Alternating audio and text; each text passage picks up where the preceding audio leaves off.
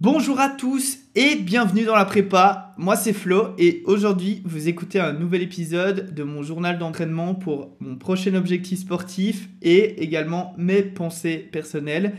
Aujourd'hui au programme on va débrief la semaine ensemble avec un volume qui commence à être assez correct et de plus en plus spécifique trail. On va également parler dans la deuxième partie euh, des attentes et du ressentiment que ça peut provoquer. Et ensuite, je vais réagir sur un petit topic qui a fait un peu de bruit autour de moi et qui commence à être pas mal abusé euh, au niveau des organisateurs de courses. Alors voilà, tout d'abord, on va reprendre une habitude de la saison précédente que j'avais un petit peu zappé au premier épisode de la saison 2, mais on me l'a rappelé à l'ordre. Donc voilà, n'oubliez pas, quand on écoute ce podcast, on va faire ses 10 000 pas, on va faire une séance à la salle, on fait son ménage, mais en tout cas, on s'active et surtout... On démarre Donc voilà, nous voici au débriefing de la semaine passée. Alors, la semaine passée a été assez, assez sympathique au niveau du volume. Euh, donc j'ai fait euh, au total 88 km euh, de volume avec presque 2000 mètres de dénivelé positif cumulé, qui nous fait à peu près 9 heures de course d'entraînement. Alors, le lundi, le lundi, c'est toujours une petite récup. Ça dépend un peu mon état de forme du lendemain de la sortie longue. là, j'ai fait une petite heure de jog très relax, RPE2. Donc voilà, une petite heure tranquillement. Euh, et au soir, j'ai évidemment été faire du soulevé de terre et euh, du renforcement du dos. Donc, au niveau de la sortie course, rien à déclarer. Le niveau de fatigue était correct. Euh, la fatigue musculaire, pas de douleur à déclarer. Au niveau de la motivation, tout est bien, tout est en place. Donc voilà, on commence la semaine relativement ok. Juste un, un petit manque de sommeil, mais voilà, rien de, rien d'alarmant pour, euh, pour entamer la semaine. Donc on partait sur quelque chose de solide. Ensuite, euh, donc le soulevé de terre, donc j'étais dans ma semaine, au niveau de ma programmation, euh, j'étais dans ma semaine où je faisais des, des une répétition max et donc des singles. Et j'essayais vraiment de peaufiner la nouvelle technique au niveau du soulevé de terre. J'ai vraiment essayé de modifier ma technique pour avoir un engagement max au niveau des ischios parce que euh, en fait j'avais tendance surtout quand les charges devenaient de plus en plus lourdes à perdre cette tension dans les ischios et, euh, et la chaîne postérieure et prendre énormément en fait euh, dans le dos. Et ça on veut pas au soulevé de terre. Donc c'est ultra important de, de, garder cette tension. Alors à faible charge bah, évidemment j'avais pas ce problème. Mais évidemment quand on arrive sur des singles bah, on essaye de justement monter en charge et monter le plus lourd parce qu'on va faire qu'une seule rep euh, donc voilà, c'est assez important d'avoir une bonne technique. Et, donc le lundi, c'était un travail euh, assez dur là-dessus, mais au final, ça s'est très bien passé. Donc j'étais bien bien cuit au niveau système nerveux. Et, euh, et, voilà. Alors le mardi, le mardi, vous savez ce que c'est. Hein, le mardi, c'est...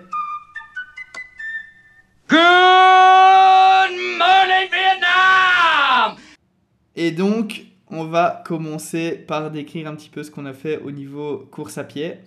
Alors évidemment, comme je commence à faire de plus en plus euh, de dénivelé positif et préparer vraiment au trail qui arrive, euh, j'ai décidé de faire une petite séance euh, de seuil en côte. Donc en fait, j'ai une côte pas loin de chez moi qui fait à peu près 2 km pour 5-6% d'élévation de moyenne. Et euh, en fait, ça fait à peu près, voilà, ça fait à peu près 100 mètres de dénivelé positif sur 2 km. Et en fait, ça me permet vraiment de pouvoir prendre une allure que je pourrais tenir sur une course dans la région et, euh, et en plus aller chercher vraiment du seuil euh, sans, sans trop forcer. Et en fait, ce qui est assez cool, c'est qu'il y a une descente qui est de 600 mètres sur le côté qui me permet en fait de, de redescendre en récupérant pour pouvoir vraiment enchaîner, euh, enchaîner le plus de seuils possible sans me cramer sur la descente en faisant euh, le même nombre de kilomètres sur la descente. Donc là, j'ai fait 4 euh, fois ça, donc 4 fois à peu près 10 minutes au seuil, avec environ 3 à 4 minutes de récupération entre chaque. Et franchement, ça s'est super bien passé. J'ai senti que j'avais vraiment une énergie de fou. J'étais RPE 8, mais j'avais vraiment des très très bonnes sensations. Et ça, c'est. Je pense que c'est dû au fait que mon sommeil s'améliore enfin un petit peu également. Et que euh, au niveau de ma nutrition, ben voilà, je suis toujours, euh, je suis toujours bien placé. Donc voilà, top, top, top, super content. Alors le soir, c'était squat. Euh, le, ouais, le soir, c'était squat, bench et pec épaule. Alors, au niveau du squat, ben voilà, j'ai voulu faire mes singles aussi. Au niveau de mon système nerveux, j'étais quand même bien cuit. Donc en travaillant justement à, à, cet effort perçu euh, donc au RPE, euh, j'étais vraiment difficile de monter plus haut que 135, je crois que j'ai fait 135 en, single. Euh, franchement, pour le squat, je suis un peu déçu et d'un côté, c'est un peu compréhensible vu la cartouche que je m'étais mis bah, le jour avant plus l'après-midi. Donc voilà, c'est assez normal. Je veux dire, on sait qu'on ne doit pas regarder à la charge, qu'il faut regarder à l'effort, et l'effort était mis, donc je suis assez satisfait avec ça. Et pareil pour le bench. Le bench, voilà, j'ai mis l'effort, j'ai tenté euh, 97,5, c'est pas passé.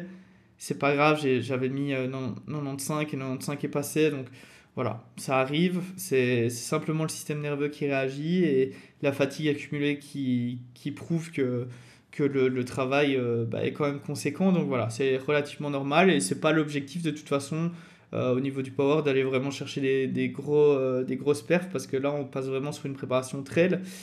pour, pour, je le rappelle, la Bacard d'Ultra le 30 mars.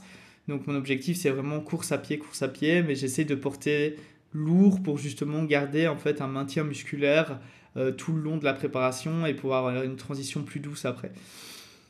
Donc voilà, alors ça c'était le mardi Vietnam. Alors maintenant on passe au mercredi. Le mercredi, là euh, j'ai fait en fait une petite séance le matin, euh, biceps, triceps, assez lourd aussi. Pareil, principe de maintenance musculaire, on essaie de travailler par groupe euh, et essayer de, continuer le boulot, mais sans pour autant, forcer. On va juste essayer de, de, garder des stimuli en fait au niveau musculaire. Et, euh, et donc après l'après-midi, ben, en fait, j'ai focus sur une petite, euh, petite séance récup, vraiment RPE2, zone 1, très très facile, 1h10. Euh, rien de rien d'alarmant, rien de traumatisant pour le corps, vraiment histoire de faire tourner les jambes. Et, et, ça a très bien tourné parce que je vois que ma fréquence cardiaque, elle tient la route, que l'effort perçu tient la route, donc tout était nickel. Alors, jeudi, jeudi c'est mon deuxième jour spécifique en course à pied. Et euh, cette fois-ci, j'ai fait un tout petit peu euh, différent. En fait, euh, j'ai remarqué que j'avais pas encore mis beaucoup de séances de dénivelé négatif. Et pourquoi est-ce que je mets des séances de dénivelé négatif dans mes, dans mes prépas? Ben Parce qu'en fait, c'est là où on gagne le plus de temps en course, entre elles. C'est-à-dire que si on arrive à bien descendre, surtout sur des sentiers techniques, et qu'on ne subit pas la casse de fibres musculaires, parce que, en fait, justement, descendre, c'est parfois limite plus difficile que monter. Alors pourquoi? Parce que la descente, en fait, c'est une contraction excentrique des muscles, c'est-à-dire qu'on freine l'accélération. Euh, et donc on contrôle euh, la, contraction euh, musculaire. Et ça, ça a beaucoup plus d'impact et ça a beaucoup plus de, de, de casse, enfin ça a provoqué beaucoup plus de casse au niveau musculaire et au niveau des sarcomères. Et en fait, c'est surtout ça qui va vous provoquer des, courbatures. Et donc moi, je vais vraiment préparer mon corps à, être capable de descendre et être capable d'encaisser euh, ces chocs parce que ben voilà en fait en descente on peut prendre en fonction de la vitesse en fonction de la pente on peut prendre jusqu'à 9 fois le poids de son propre corps ce qui est quand même ben, relativement impactant donc euh, c'est là où on risque le plus de se blesser d'ailleurs il y a plus de blessures que ce soit je veux dire surentraînement ou en tout cas euh, à l'impact ou en tout cas euh, accidentel également en descente qu'en montée. Donc voilà, ça c'était focus, euh, mon focus sur la séance de jeudi. Je voulais faire du D-. Donc en fait, simplement faire des 2 km de descente, comme en fait les mêmes 2 km que j'ai fait mardi en répétition, mais sauf que là, en fait, je faisais le circuit inverse, c'est-à-dire que je montais ces 600 mètres à 15% en marchant très relax. Et puis en descente, ben, je tabassais, je tabassais, je tabassais pendant 2 km. Euh, pour euh, vraiment dire à mes ischios, ok, là on a, on a taffé, on a fait le boulot. Alors, ensuite, Après ça, eh ben, c'était de nouveau soulevé de terre avec des singles. Pareil, on était en maîtrise de la technique, donc on est monté, euh, on est, on est monté pas mal au niveau de la charge, mais euh, cette fois-ci, je me suis dit, je vais pas forcément monter à 160, je vais essayer de rester à, à plus ou moins 90% de mon max. Euh, et donc, je suis monté à 150, 155, et c'était très bien comme ça, il fallait pas plus. Et la technique, voilà, m'a, a comment, vraiment commence à se, à se, à devenir très solide. Et ça, je suis vraiment content parce que le soulevé de terre, c'est un des exercices qui est pour moi le plus exigeant, qui est pour moi le plus difficile à maîtriser et qui est aussi le plus dangereux à pratiquer. Donc, euh, au niveau blessure du dos, etc., j'ai pas envie du tout de, de, me blesser le dos, mais j'ai envie justement d'avoir euh, des bases et des fondations solides et, ça va me permettre de monter en, plus, en plus grande charge par après. Donc voilà, ça c'était mon jeudi. Vendredi, alors là, très relax. Euh, très relax au niveau course à pied, vraiment. 45 minutes, 47 minutes de zone 1.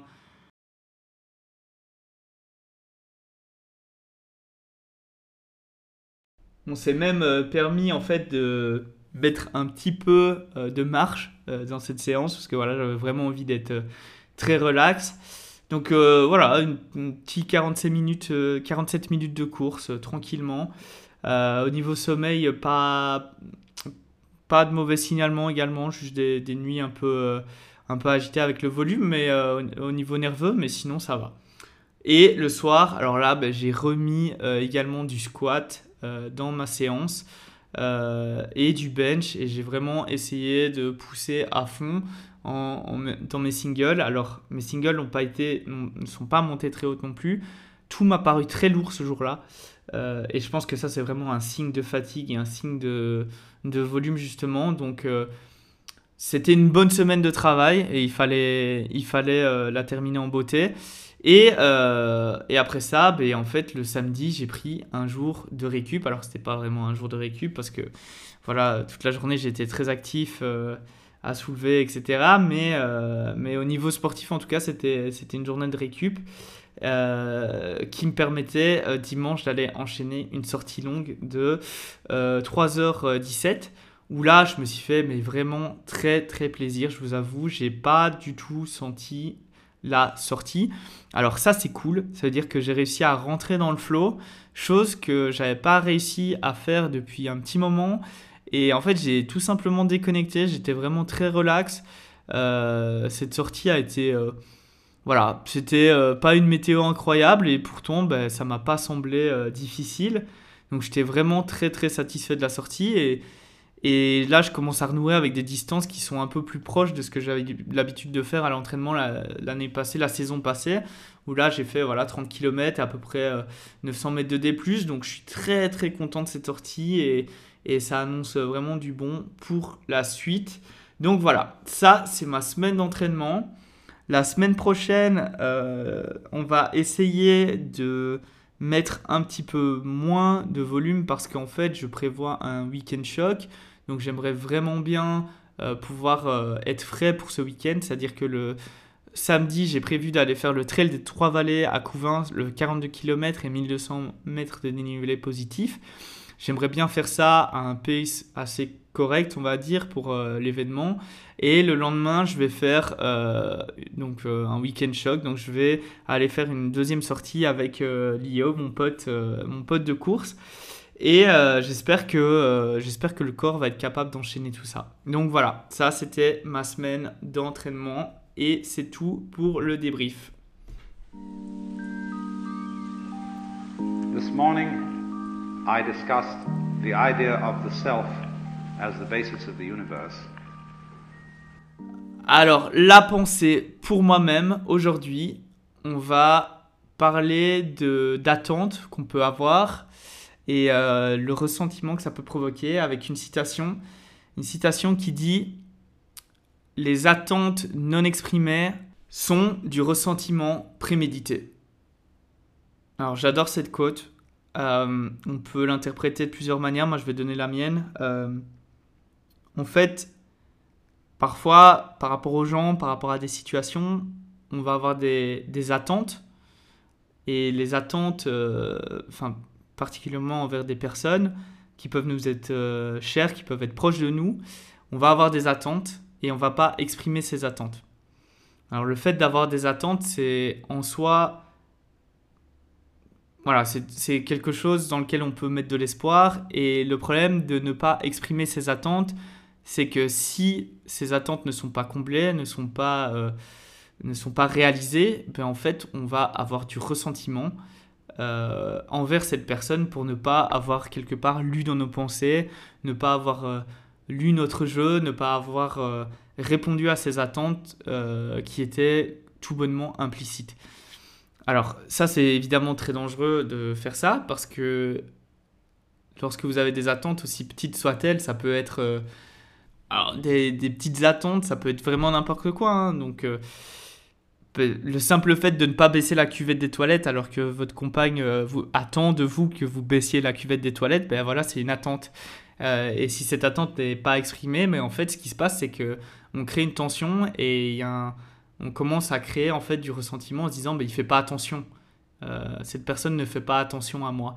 Alors que c'est quelque chose qui n'a jamais été exprimé de base, qui vous paraît logique pour vous, mais qui ne l'est pas forcément pour l'autre. Euh, que ce soit en amitié ou, euh, bon, évidemment, là je prends un exemple un peu particulier, mais euh, on peut parler également de, de communication par rapport à l'autre. Si vous avez des amis qui prennent souvent des nouvelles de vous, mais vous n'avez pas forcément vocation à, faire la, à vous rendre l'appareil, est-ce que vous estimez que voilà quand, quand, vous voyez par exemple que c'est suffisant, mais cette personne a peut-être envie euh, d'avoir, euh, enfin, que vous preniez l'ascendant et que vous preniez des nouvelles. Euh, si elle ne l'exprime pas, et en fait, elle va avoir du ressentiment sur le fait que bah, vous, ne vous, ne faites pas ce qu'elle attend. donc, ça, c'est vraiment quelque chose qui est, qui est très puissant et parce qu'en fait, ça détériore des relations avec des gens et vous comprenez pas toujours pourquoi. Et je pense que là, c'est important d'essayer de, parfois, quand vous sentez qu'une relation se détériore, peut-être euh, poser la question à la personne, est-ce que tu as des attentes envers moi qui font que, qui, ne sont pas remplies et qui font que tu as développé du ressentiment pour moi? Euh, si par exemple vous commencez à avoir des communications avec euh, un de vos meilleurs potes qui commence à être de plus en plus tendu, vous ne savez pas trop pourquoi, ça monte vite en flèche, peut-être qu'il y a un ressentiment derrière, il y a un non-dit, et ça, c'est quelque chose à creuser. Et percer l'abcès, ça veut, ça veut peut-être dire, ok, peut-être que j'ai pas compris une de tes attentes, euh, quelque chose que tu n'as pas exprimé, et, et j'ai envie de savoir, et j'ai envie d'essayer de d'aider à améliorer la situation. Donc ça, c'est ça, c'est une des premières choses que qu'on peut essayer de faire. Euh, la deuxième chose, et ça c'est plus individuel, c'est plus par rapport à soi-même, c'est en fait de, de limiter un peu ses attentes euh, de manière générale.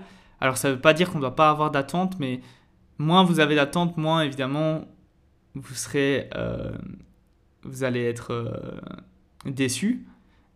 Maintenant, avoir des attentes, c'est normal. Quand vous créez une relation avec, avec une personne, avec un ami, avec un partenaire, il y a toujours des attentes qui se créent, mais ces attentes, il faut les communiquer. Donc, ce que vous pouvez faire personnellement, ben, c'est déjà, est-ce que vos attentes sont valides? Est-ce que vos attentes sont correctes? Est-ce que c'est normal d'avoir ces attentes? Et ensuite, communiquez-les avec la personne euh, envers qui vous avez ces attentes. Et, euh, et, en fait, essayez de trouver un terrain d'entente. Parce que c'est ça aussi, avoir des relations avec des gens.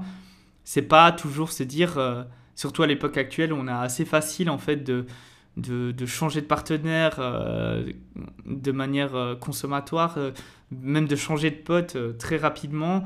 En fait, on oublie que la base des relations, ben, c'est justement un peu le compromis et un peu la négociation. Et en fait, le fait d'avoir des attentes, ben, vous pouvez les exprimer et en fait essayer de niveler là où vous avez un terrain d'entente, simplement avec, avec l'autre personne. Donc je trouve ça très intéressant comme quote. Et je pense que ça marche aussi de manière euh, personnelle, c'est-à-dire que on a souvent des, des, attentes envers soi-même, mais, mais qu'on n'ose pas forcément s'avouer. Et, euh, et, parfois, on va, on va se décevoir nous-mêmes et, et on, va, on va en fait créer une sorte de, ressentiment euh, contre nous-mêmes. Et ça, c'est peut-être parce qu'en fait, on n'a pas exprimé nos propres attentes assez clairement. Et le fait d'exprimer ces attentes, ça permet aussi de développer un framework euh, qui va vous donner en fait une, une liste de choses que vous pouvez faire pour réaliser ces attentes. Alors que si vous n'arrivez pas à exprimer vos attentes, si vous n'arrivez pas à les définir clairement, mais en fait c'est impossible de trouver les actions que vous devez faire pour réaliser ces attentes. Donc si vous n'arrivez pas à avoir des visions claires de ça, jamais ça va se produire. Et en fait c'est un peu comme euh, dire, euh, ah ben moi j'ai trop envie d'être fit, c'est un peu une attente que vous avez envers vous-même. Mais, mais fit c'est quoi? Qu'est-ce que tu définis par fit? Fit c'est tu veux courir, fit c'est tu veux être musclé, fit c'est tu veux perdre du poids, fit c'est quoi? C'est quoi ton, ton, ton attente envers toi-même? Et à ce moment-là, vous pouvez prendre le pas de... Euh, enfin, entreprendre simplement les actions que vous devez faire pour réaliser ces attentes. Ça peut être bah, prendre un coaching, ça peut être se mettre à courir, ça peut être euh, un abonnement à la salle et y aller euh, X fois semaine, ça peut être prendre coaching, un coaching en nutrition, ça peut être tout un tas de choses mais c'est important de savoir le définir et je pense que la meilleure manière de définir ça, ben, c'est simplement de l'écrire en fait. Simplement de, se poser et se dire ok. Un peu à la manière dont on fait des bonnes résolutions euh, le, jour de l'an, mais vraiment verbaliser ça correctement et ensuite décliner les actions euh, qui doivent être entreprises pour, euh, pour réaliser ça simplement. Donc voilà, ça c'était un peu la pensée pour moi-même de cette semaine. Et on va passer maintenant à la dernière rubrique.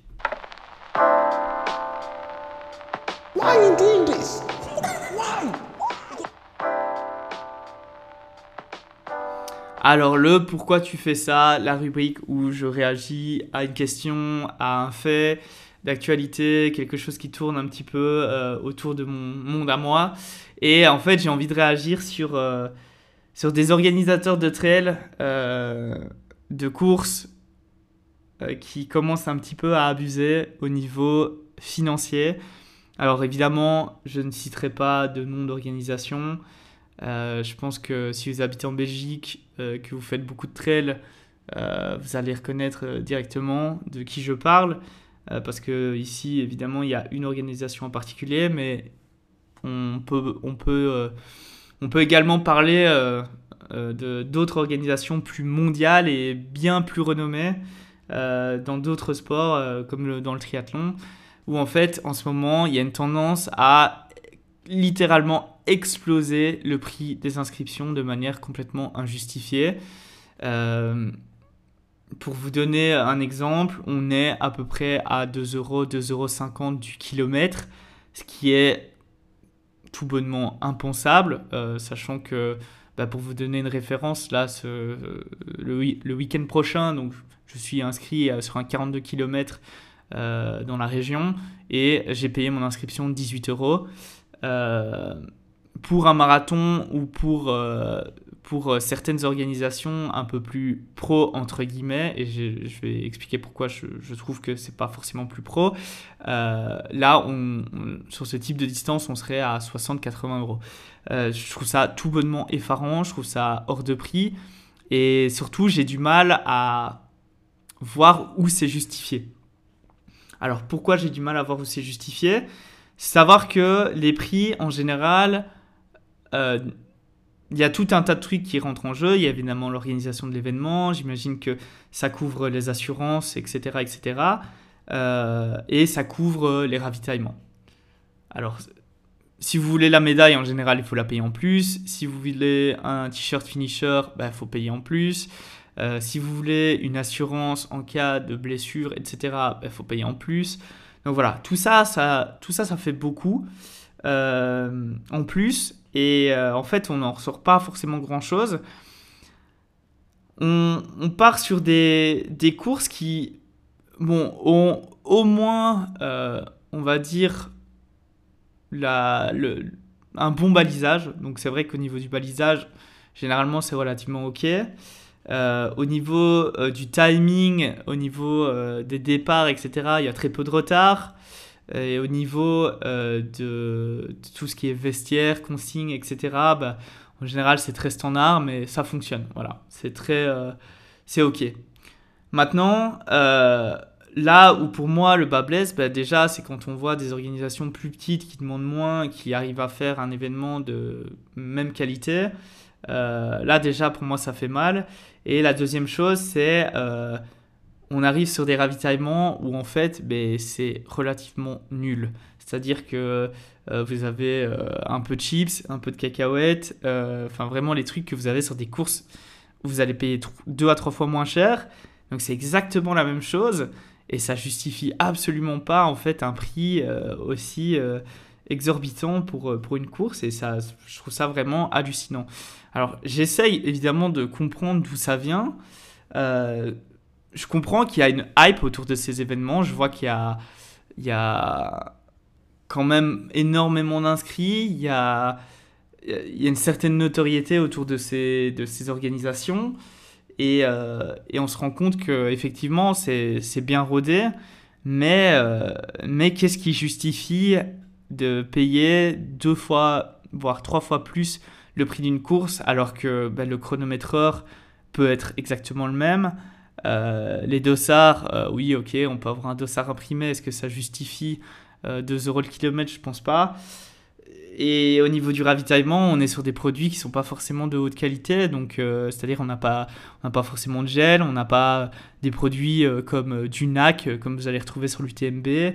voilà, c'est pas non plus, c'est pas non plus le grand luxe en fait. Donc on vous fait payer le grand luxe, mais c'est pas le grand luxe. Donc moi à partir de là, je vous avoue que je commence un peu à réfléchir aux courses auxquelles je m'inscris en Belgique parce que bah déjà, il n'y a pas forcément euh, plus de cachet à aller faire ce trail-là que d'aller faire un autre euh, par une plus petite organisation de village.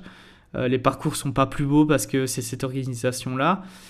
donc je commence vachement à remettre en question en fait là où je m'inscris et, essayer de...